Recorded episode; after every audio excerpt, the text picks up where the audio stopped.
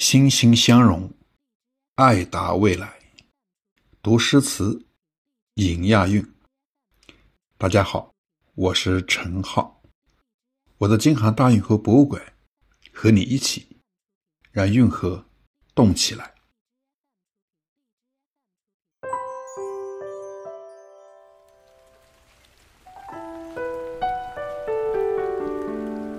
向西，作者。宋代，陈浩。大都博弈皆戏剧，向西方能雪用兵。车马尚存周战法，偏披兼备汉功名。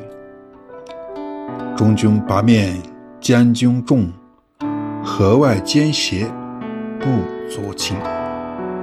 却凭文纠聊自笑，雄如刘向亦相争。世事如棋，局局新。亚运会非奥运项目中的棋类比赛，包括象棋、国际象棋和围棋。象棋是最早出现于战国时期，《楚辞·招魂》中就对其形制以及玩法。做过专门记载。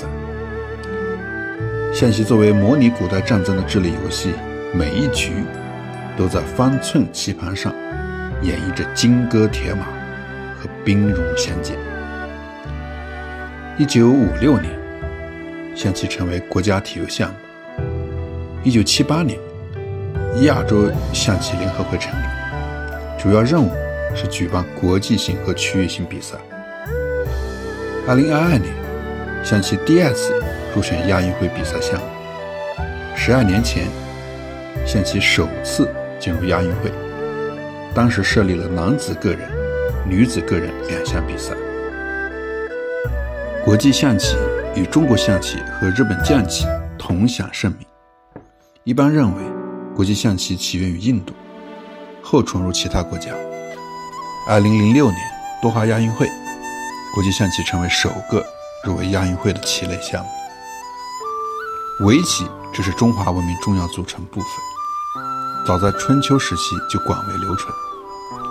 在两千年前的汉代，围棋就已经传播到朝鲜半岛，逐步发展为现今中日韩三足鼎立的局面。二零一零年广州亚运会首次迎来三棋盛会，一共产生了九枚金牌。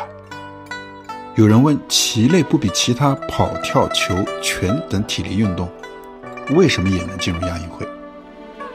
其实，棋类也是一种比智力、比技巧、比体力的全方位竞技项目。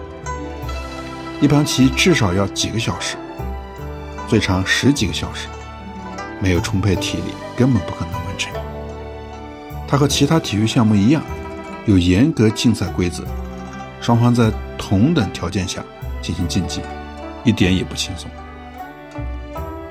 钱塘江畔的天元大厦，就是杭州棋院所在地。所谓天元，就是棋盘正中心位。